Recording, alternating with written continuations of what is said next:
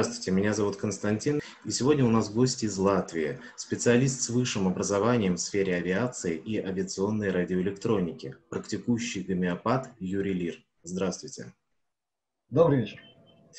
Юрий, у нас сразу вопрос для наших, телез... Э, наших зрителей, да, которые, э, возможно, даже не, не ориентируются в теме. А что такое химтрейлы или хим... химиотрассы, как их сегодня называют? Вот можете вы нам пояснить? Так скажем, с нуля? Попытаюсь. Во-первых, сразу а, попытаемся заглянуть в нашу замечательную Википедию, которая до сих пор, несмотря на огромное количество наработанной фактологии, упорно уверяет нас в том, что термин химиотрассы изобрели городские сумасшедшие, которые сочинили какую-то легенду о том, что что-то нас, на нас сверху сбрасывают, и это выглядит как белые полосы в небе почитайте, вы убедитесь, что все это так. На самом деле все обстоит, конечно, совершенно не так. Начнем с того, что англоязычный термин chemtrails или в русскоязычном таком варианте химтрейлы, этот термин появился совсем не у городских сумасшедших и не у исследователей этого феномена, которые занимаются этим на свой страх и риск. Этот термин взят с обложки методички, которая была опубликована относительно недавно, рассекречена, хотя особых секретов там нет. Методичка в английском варианте называется Chemtrails. Выпущена она э, Академией военно-воздушных сил Соединенных Штатов Америки. Сегодня она абсолютно спокойно доступна в свободном доступе в интернете на очень многих сайтах. Повторяю еще раз, на обложке написано это слово. Поэтому корректно сказать следующим образом, что сам термин, неважно, что под ним подразумевает или пытается выдать под этим термином господа из военно-воздушной академии. Это отдельная история. Важно, в том, важно то, что этот термин был использован активистами, исследователями, которые обеспокоились тем, что происходит в небе и на, на Земле, что они вынуждены были исследовать как факторы загрязнения, поражения окружающей среды и человека. Они просто использовали этот термин, взяв его с обложки этого учебного пособия. Это жесткая фактология. Дальше э, слово химиотрассы, а, точнее chemtrails, Николаем Субботиным, исследователем феноменальных явлений, уфологом, э, было, так сказать, переложено на русский язык, и он первым выдал в эфир это русское слово химиотрассы. Пока, наверное, что касается терминов, этого достаточно. Может быть, можно переходить к самому существу вопроса. Да, что же такое химиотрассы или химтрейлы? Да, объясните нам. И чем они отличаются от того, что нам упорно подсовывают как э, значит, следы в небе, этому инверсионные следы или что-то еще, начинается человек как одно отличается от другого. Ну да, получается, как, э, чем они отличаются от конденсационного или инверсионного следа самолета. Да? Ну, Потому что, ну вот я вот простой человек, я смотрю, я думаю, а, ну пролетел самолет.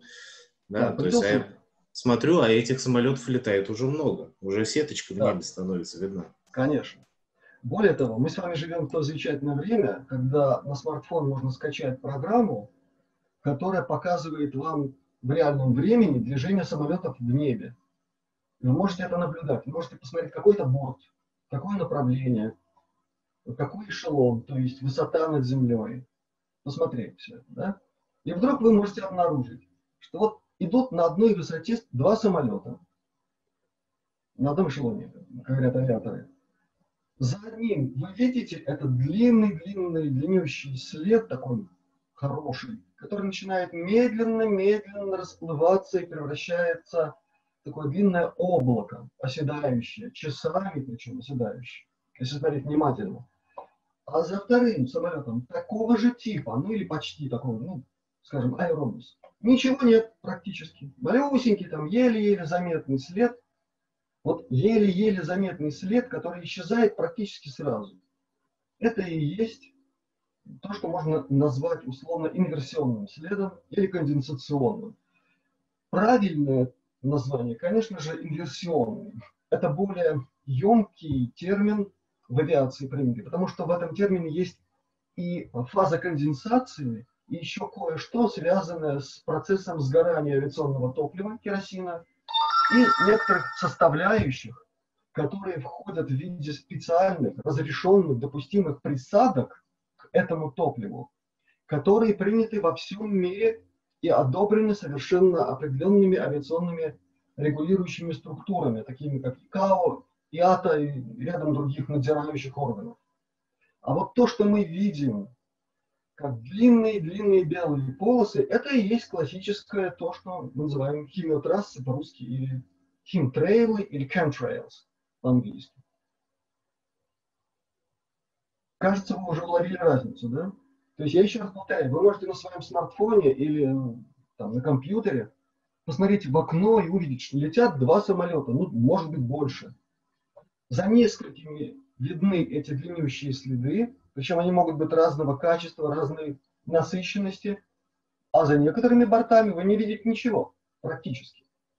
Более того, все-таки авиация ну, до конца не отпускает, и я стараюсь следить за авиационными новинками, за тем, как эволюционирует авиационное оборудование, особенно двигатели.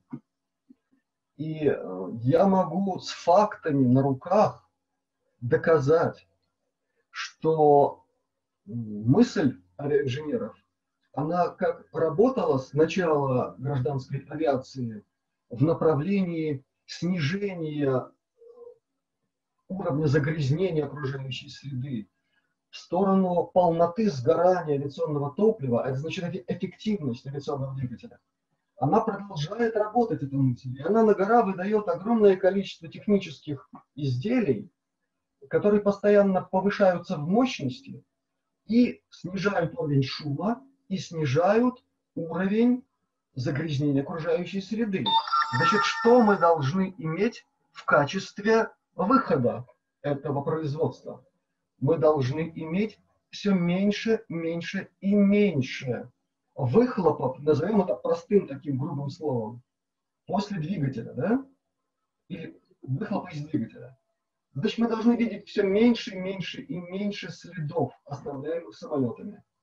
Увы, мы очень часто видим совсем другое.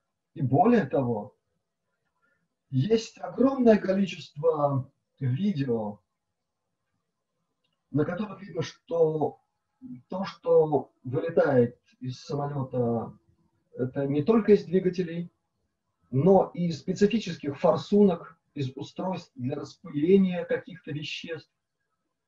А, и я, как авиационный инженер, давно уже пришел к выводу, еще когда не было даже достаточной видеофактологии, что работают какие-то специальные системы, которые устанавливаются на борта, и это работает именно как специфические системы. Я не буду залезать в сложную терминологию авиационную, но, повторяю, это специфические системы, которые не принадлежат к системе обеспечения безопасности полетов воздушных судов. Я сразу пришел к этому выводу.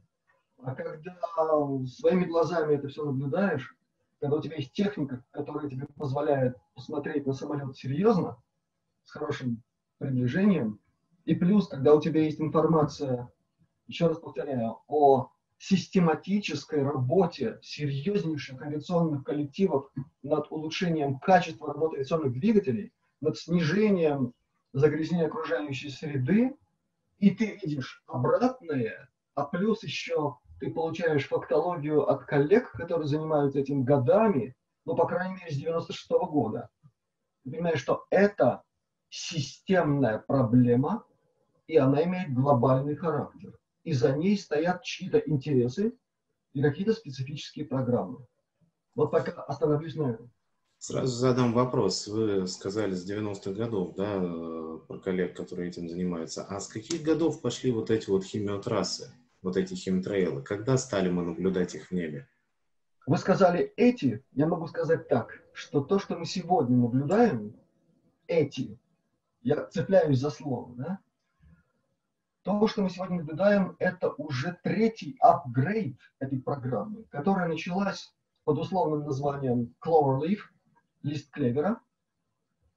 Известно абсолютно точно происхождение даже самого термина, откуда он пришел, из какой, из какой базы, на которой разрабатывалось и испытывалось специфическое оборудование, в котором соединялись специфические элементы, такие как, например, биохимические какие-то компаунды, содержащие вирусы, бактерии, грибки боевые какие-то там, и еще другие всякие вещества интересные из биологии. И плюс э, какие-то компоненты в виде нанометаллических структур и так далее. Еще раз повторяю, есть место, которое прямо так и называется, лист клевер. Да? Э, так вот, это, это было начало, это было, было середина 60-х, э, простите, 90-х годов, 96-97 э, год в Америке. Сейчас эта программа называется Indigo Skyfold. Вот такое английское название. И э, тут уже применяются совершенно невероятные технологии, которые образуют в результате их применения в небе какие-то совершенно невероятные структуры. Это сложно описать словами, но многие уже э, обращают внимание на то, что, скажем, в 2010, 2011, 2012 был какой-то один тип химиотрасс, а в последнее время это уже какой-то другой. Поэтому эти химиотрассы – это последние 2-3 года. Это особый уже вид работы всей этой системы. И, может быть, мы поговорим более подробно о сущности того, что на нас сбрасывают. Но эти, повторяю еще раз, это последние три года. Начало, активное начало, это был 95-96 год. С 97-го уже почти вся Америка была исполосована, включая Гавайи. Ну а дальше с подписанием специфических международных договоров это стало глобальной проблемой. Теперь главный вопрос тогда, что же распыляют в небе? А главное, кто это делает и с какой целью? Если говорить об исполнителях, я начну с этого. То есть, кто делает, вы имеете в виду, кто там, что за самолеты и так далее. 90 с лишним процентов самолетов, как мы говорим, бортов, это гражданские самолеты или гражданские коммерческие грузовые самолеты, тяжелые, в которых встроена эта распыляющая аппаратура. Почти всегда это уже аппаратура, которая устанавливается изначально в момент э, постройки воздушного судна. То есть с некоторого периода времени это уже начало встраиваться на этапе конструирования и проектирования. Аэробусы последних поколений. До этого самолеты специфическим образом переоборудовались или дооборудовались. В начале этого периода химиотрассирования, в середине 90-х, в основном это были военные борты, это стратотанкеры KC-135 или ряд других модификаций. То есть это самолеты, которые предназначались для дозаправки в воздухе. Их переделали и использовали для этих целей. Ну и другую всякую летучую технику, военную в основном, тяжелую и с хорошей грузоподъемностью.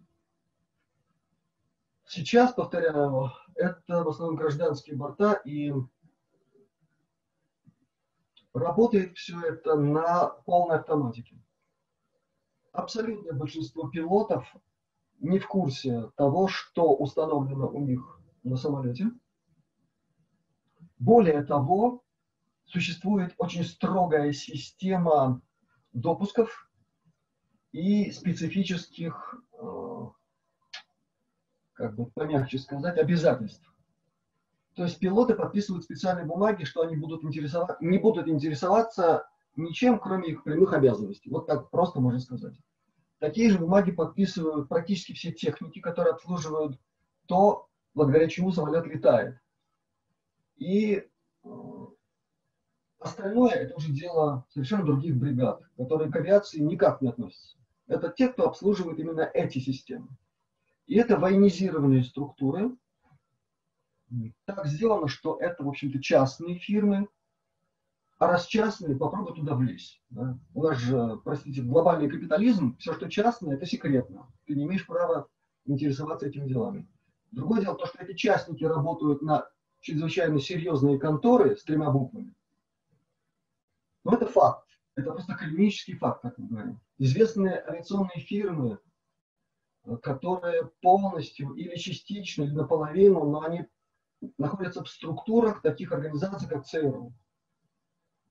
Известно название этих фирм. Я даже в свое время составил ну, практически полный список. Там и, и Омеги, и кого там только нет. К числу таких фирм относятся и те, которые в качестве хабов или значит, э, мест э, своего основного базирования имеют аэропорты или системные такие э, структуры на территории России. Есть российские компании, которые активнейшим образом в этом заняты. И все, кто в этом занят, они получают очень хорошие прибавки к основному э, финансированию, скажем так. Никто не задавал себе, кстати, вопросов, а почему на самом деле лоу-костеры, лоу-костеры, досконально это никто не разбирал. Могу открыть сразу вам большой-большой секрет, что они и могут так дешево обслуживать, что практически все они участвуют в химиотрассировании. Им за это доплачивают очень серьезно. Далее, если переходить уже к самой программе, то в одной передаче, даже в одном круглом столе, я могу сказать так, даже в серии из трех, четырех, пяти выпусков мы не охватим все аспекты этой программы. Более того, эм, в открытом эфире о некоторых аспектах этой программы говорить достаточно рискованно. Это я могу сказать на собственном примере, поскольку и сам имел крупные неприятности разного рода, в том числе и клиническую смерть. И на примере очень многих своих коллег, некоторые из которых, к сожалению, уже не на нашем свете, поскольку эта тема, может быть, забегая вперед, скажу так, она является плоть от плоти темы тайной космической программы. А вот это очень не любят в оглашенном виде определенные структуры. И они еще очень сильны, очень властны и очень оперативны в своих реакциях. Теперь э, попытаюсь на пальцах как можно короче обозначить хотя бы несколько аспектов этой темы. Значит, начнем с военного. Химиотрассирование в глобальных масштабах позволяет чрезвычайно хорошо работать, например, радиолокационным системам, которые э, имеют возможность давать картинку трехмерную. То есть насыщение атмосферы нанометаллами сразу дает другое качество атмосферы, она имеет другие отражательные возможности, и вы получаете четкую, ясную картинку там, где без химиотрассирования, без насыщения атмосферы наночастицами металлов вы увидите очень размытую картинку или вообще ничего не увидите. Понимаете, о чем я говорю? Это только малюсенький аспект. Далее.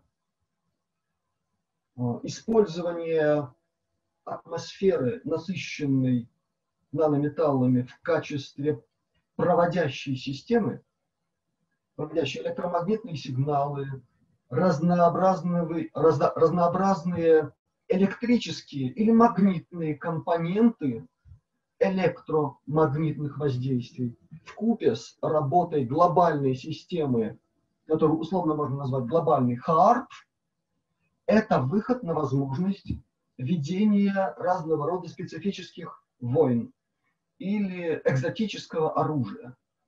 сразу сделаю маленькое лирическое отступление, имею право, фамилия Лир. Значит, есть в Америке такой сенатор Кучинич, который 2 октября 2001 года на заседании, по-моему, Нижней палаты Американского конгресса вынес на рассмотрение проект закона о запрещении экзотических видов вооружений. Еще раз подчеркиваю, 2001 год, 2 октября. Этот документ находится в широком доступе, он не секретный.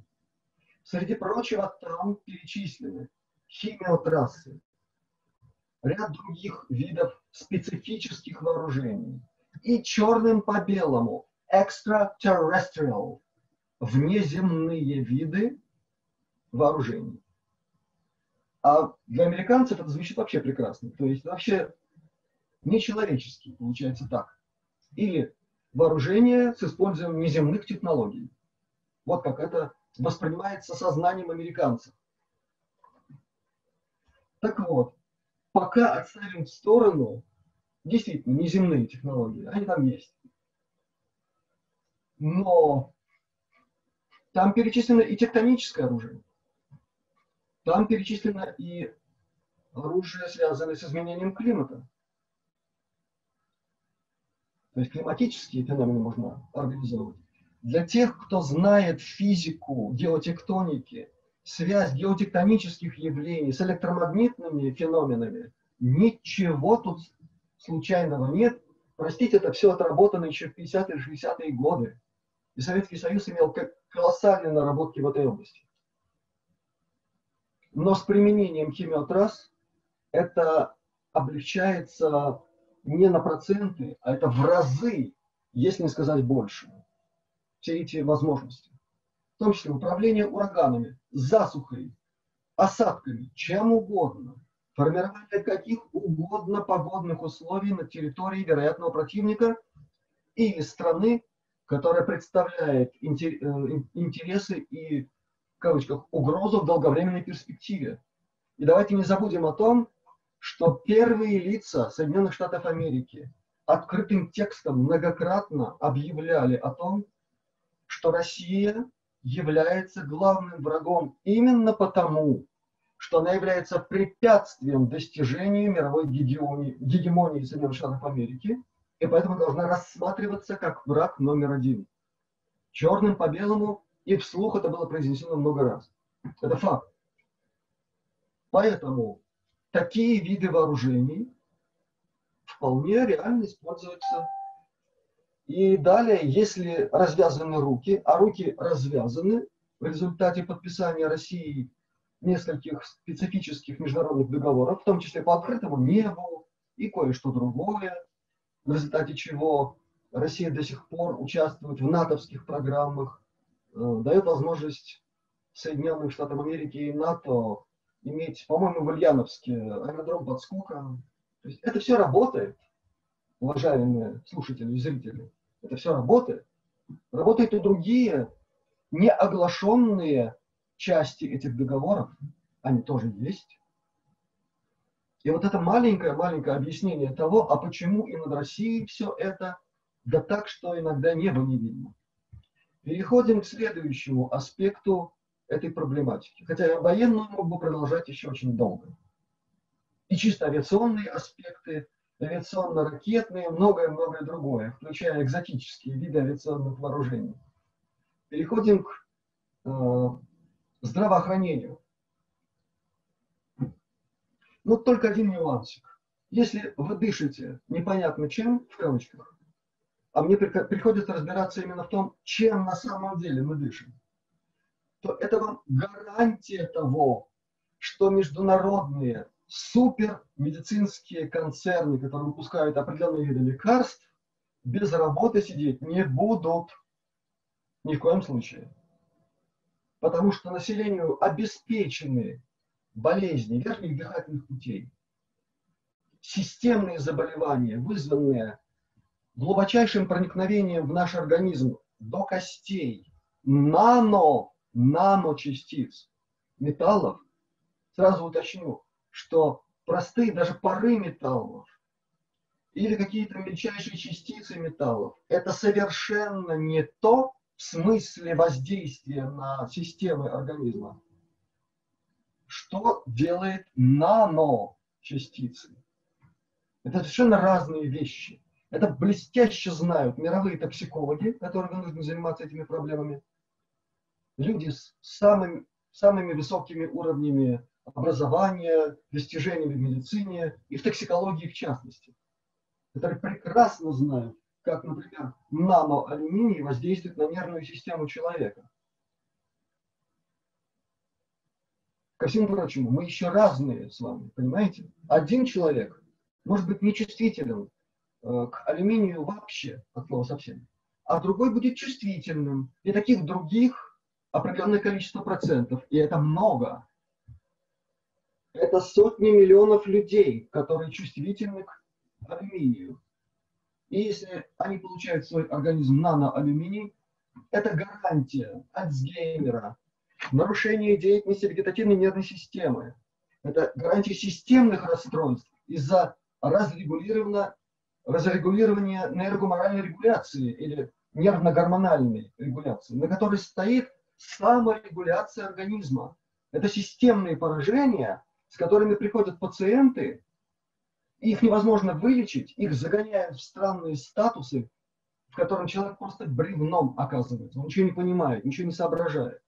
И тогда его можно лечить до бесконечности. Это золотой пациент. Их огромное количество. Есть другие нанометаллы, которые тоже присутствуют в этих химиотрассах, включая железо. Что делает наночастицы железа, когда к нам проникают в организм? Они блокируют выработку наших собственных эритроцитов. Возьмите статистику анемий за последние 10, 15, 20 лет. Это сумасшедшее количество просто. Чему нас их лечат? Ну, лучше не рассказывать, потому что то, чем лечат, усугубляет ситуацию, потому что не устраняет первопричину, а усугубляет ее. И тогда уже без специальных железосодержащих препаратов люди не могут просто жить вообще. Это, это наркомания, понимаете? И так далее, и так далее. Дальше.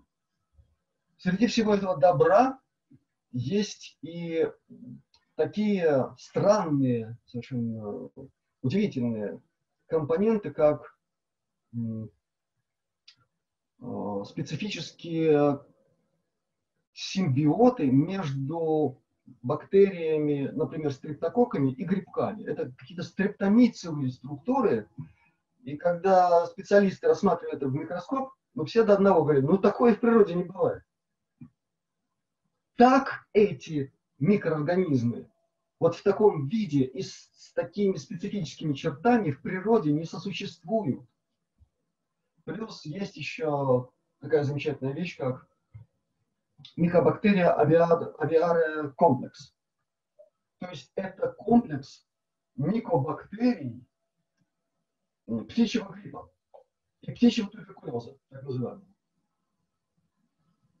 То есть это те компоненты, которые воздействуют и на людей, и зачем-то на птиц. Вот вам статистика гибели в огромных масштабах птиц за последние годы, за последние десятилетия. И это ничего не придумано. У меня есть связь с биологами, с честными, э, с которыми я связывался по всему миру.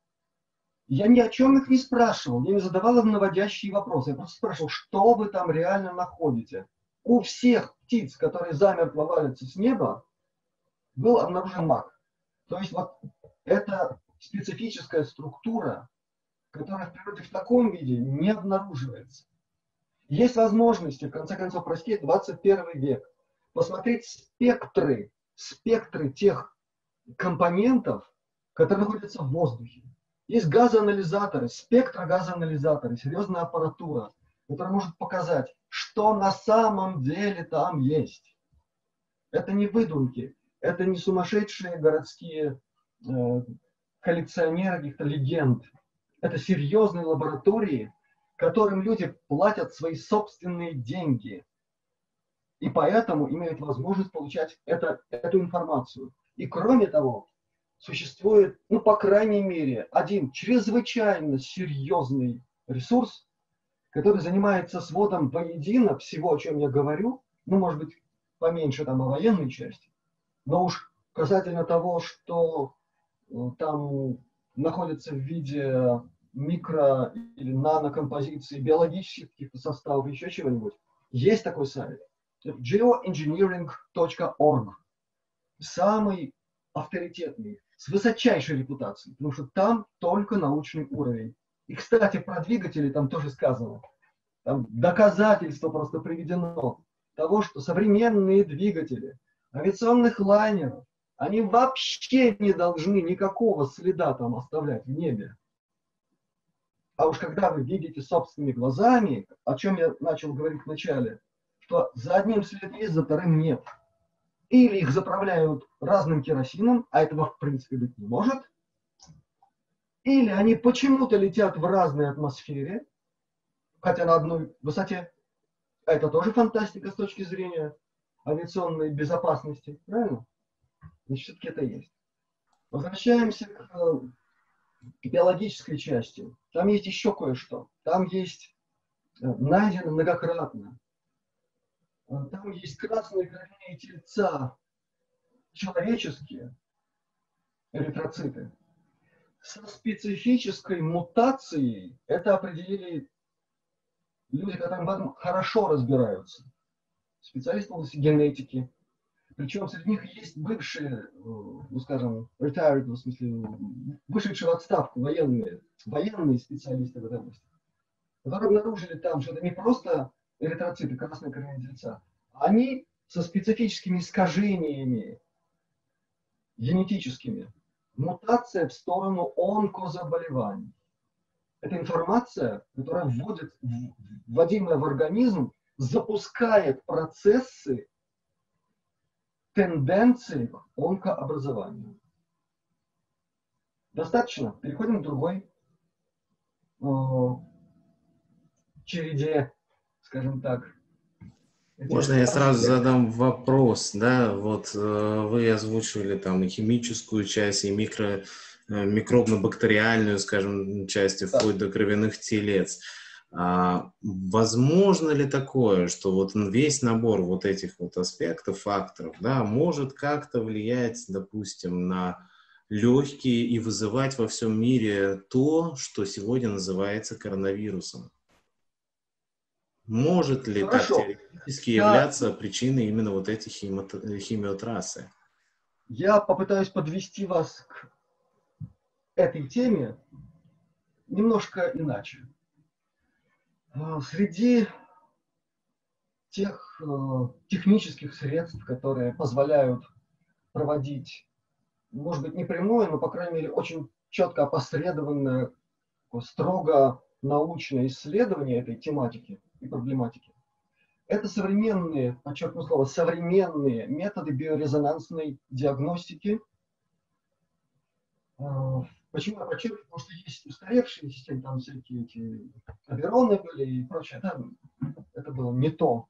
Но вот последние модификации, такие как Imago или Imedis, это очень серьезная аппаратура с чрезвычайно высоким уровнем доказательности того, что она действительно измеряет по-настоящему и системно.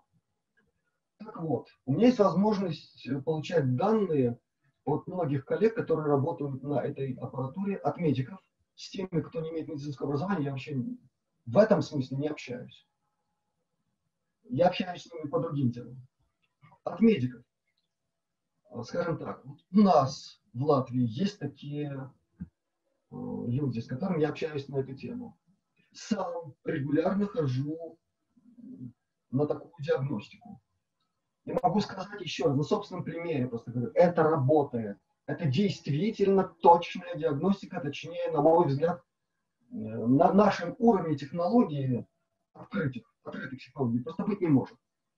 Далее, есть возможность иметь информацию от бывших наших соотечественников, которые на такой же аппаратуре работают в Греции, работает э, в Австрии, в Швейцарии, несколько в Штатах, один в Германии и двое в Норвегии. практически на одном оборудовании. Ну, скажем, одного класса, чуть-чуть разных модификаций, но все модификации новые. С введением туда очень большого массива данных по всей современной микробиологии там, значит, и прочим, прочим, прочим. Начиная с 2012 года, раньше они просто сами не обращали на это внимания. Но я свидетель того, что так оно и было, по крайней мере, на своем собственном опыте и на опыте своих пациентов, которые я посылал на такие же комплексы и здесь, в Латвии, и в других местах. И рекомендовал это делать, не навязывая. Мы обнаружили, что в титрах патогенных микроорганизмов, то есть титр – это перечень э, или терминологические названия, нозологические какие-то там используются – появилась Эбола у нас здесь.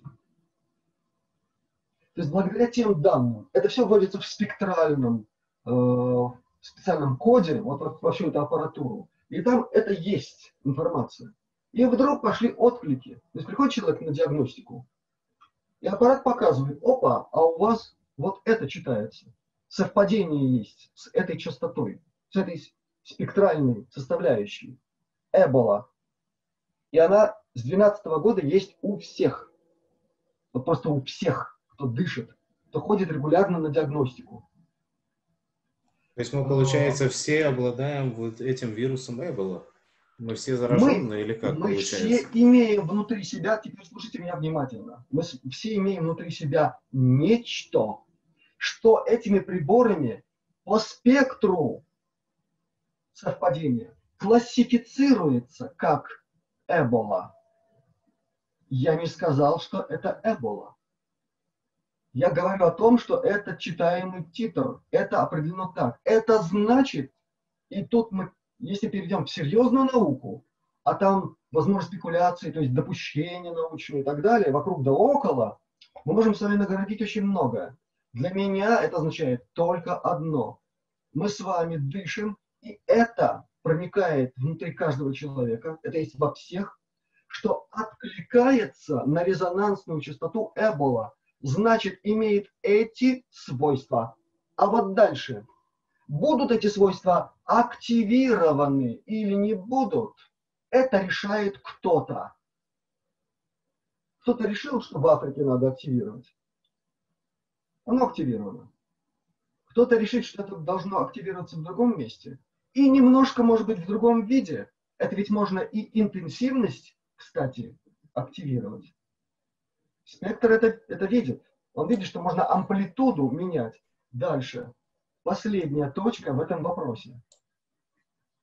Относительно недавно не кто-нибудь, как господин Трамп, которого пока в сумасшествии никто не обвинил, и в Альцгеймере, и в маразме, вслух сказал следующее у нас проведены опыты успешные, которые дали хорошие результаты по использованию вакцины против эболы, которая против эболы показала не очень результаты. А вот против того, что мы называем коронавирус, хорошие результаты. Включается логика, опа, а это уже что-то. Значит, какие-то препараты, которыми располагает Америка, которые планировалось применять для Эболы, и они не очень против нее сработали, оказались вполне приличными в борьбе с вот этим самым, чем нас сейчас пугают. А у нас у всех приборы показывают Эболу. Есть тут какая-то связь? Гипотетически имеем право так сказать. Значит, надо в этом разбираться. Дальше есть люди, которые э, идут дальше. Э, это, я пока не буду называть имя и фамилию этой дамы, но она очень известна. Я просто обозначил канал, на котором она главная. Это Камелот. Есть такой канал, очень интересный. И там очень много разных интересных людей выступает. И когда на нее стали наезжать уже очень по-серьезному, в замечательной нашей трубе, она решила пойти в банк хлопнуть дверью и перед полным закрытием ее канала выдала в эфир несколько роликов, в том числе посвященных этому. И она сказала, что у нее есть информация из первых рук от человека из военных структур, который попытался ей объяснить, что это такое, то, что мы называем короной. И из того, что она сказала вслух, я, кстати, записал себе, скачал этот ролик, он у меня есть. Следует, что это то, чего наша официальная наука придумать не может. Это какие-то такие технологии, помноженные, конечно, помноженные всего лишь на фактор 5G, но изначально это технологии непредставимые для нашей обычной медицины, и привычных нам систем надзора за всем этим. То есть там так, такие термины, которые я этот военный господин слил, что за этим читается то, что я сегодня вам уже, кажется, обозначил, конструкция из трех букв. Тайная космическая программа, ТКП. Сразу у меня к вам вопрос. Вот вы говорили, что есть нечто, да, что то есть может активировать в одной местности, да, как вот в Африке там, да, Эболу активировали, в другой местности другое активировать. Кто в итоге стоит за этим? Какие технологии? Правильно ли я понимаю, что вы вот сейчас говорили про 5G, что даже 5G, которые сейчас везде вышки эти понастроили во всех странах, причем за крайне короткие сроки, могут являться действительно такой активирующей технологией. Да, они могут усиливать патологическое, патогенное воздействие этого, о чем мы сейчас с вами говорим.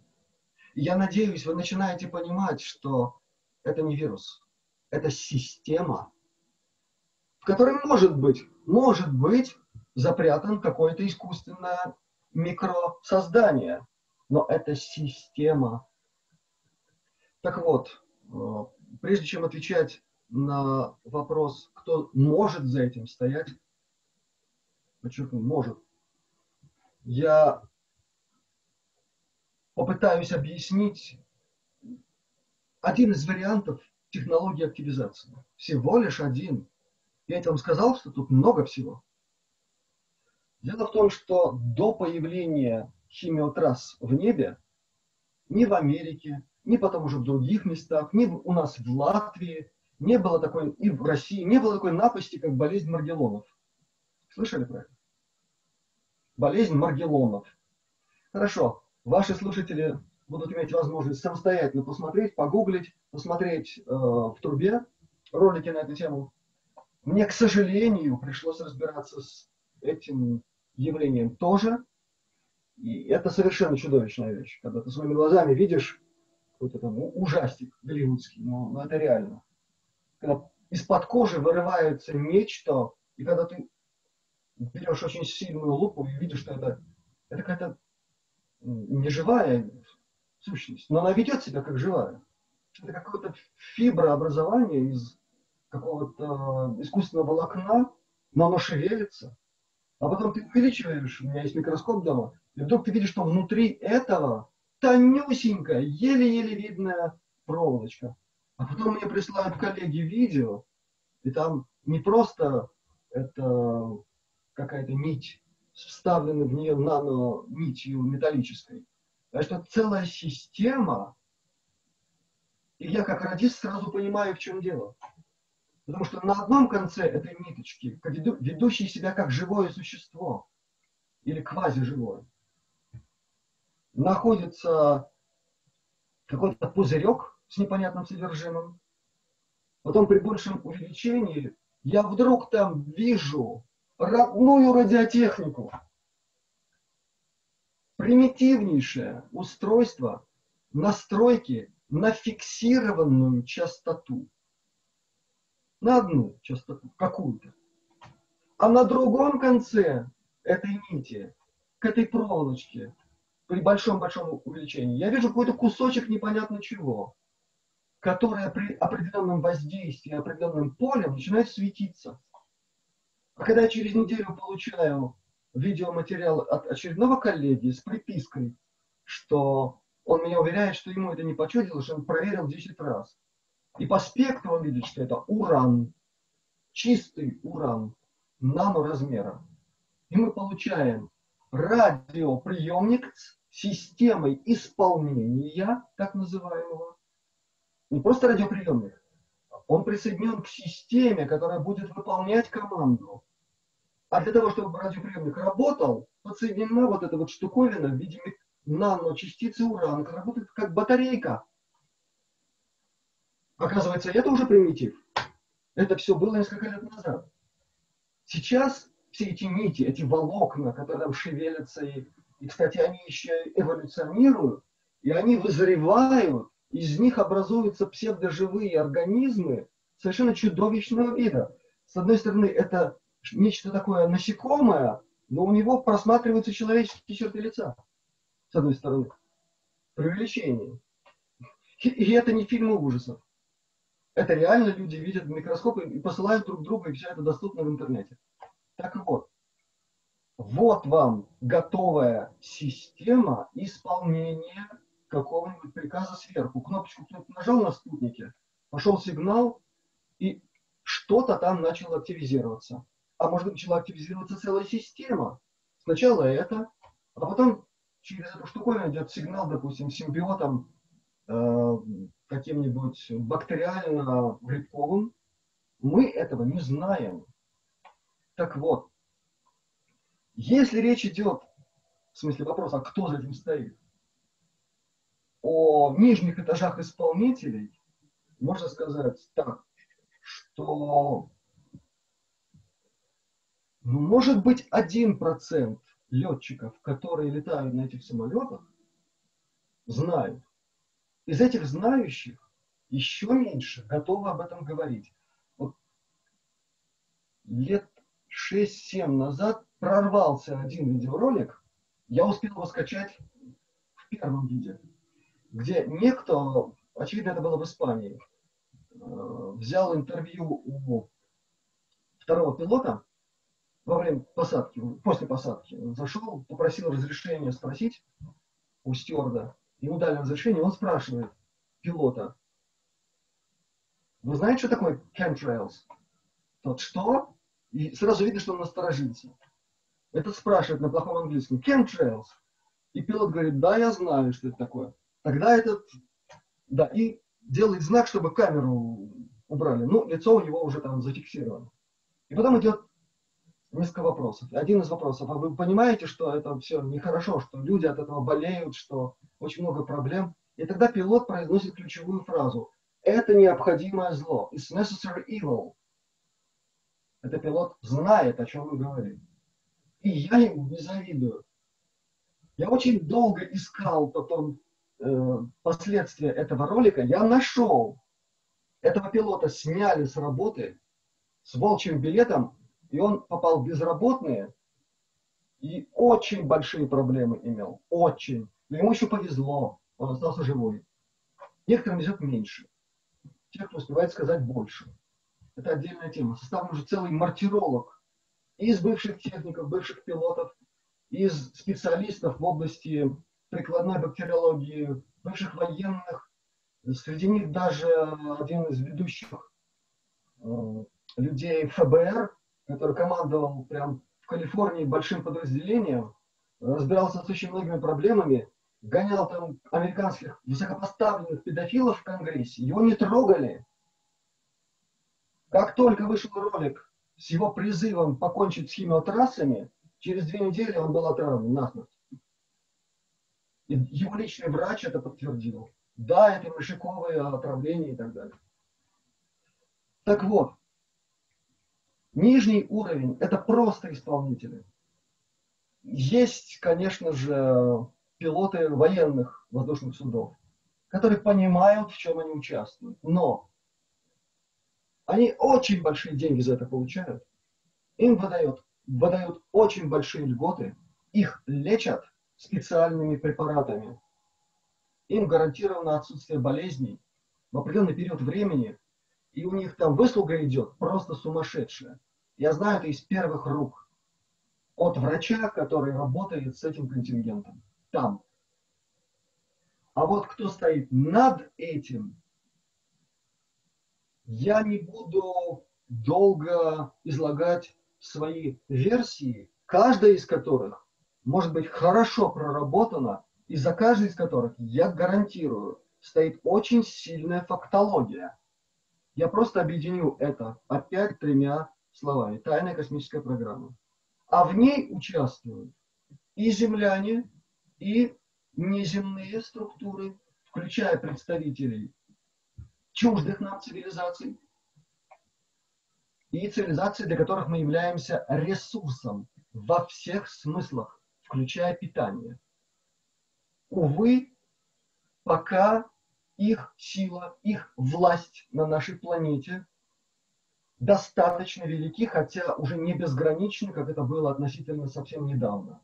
Тем не менее, пока мы видим в небе этот кисель из чудовищной отравы и многого из того, что, между прочим, затрудняет возможность общаться с нами, нашим настоящим братьям по разуму, для которых это представляет из себя систему раннего обнаружения, есть и такой аспект, он называется экзополитический, и он тоже был озвучен и проработан определенными э, коллегами, которые имеют научные звания, не Филькины грамоты, и которые в этом деле являются доками. Они знают, как работать с этой информацией.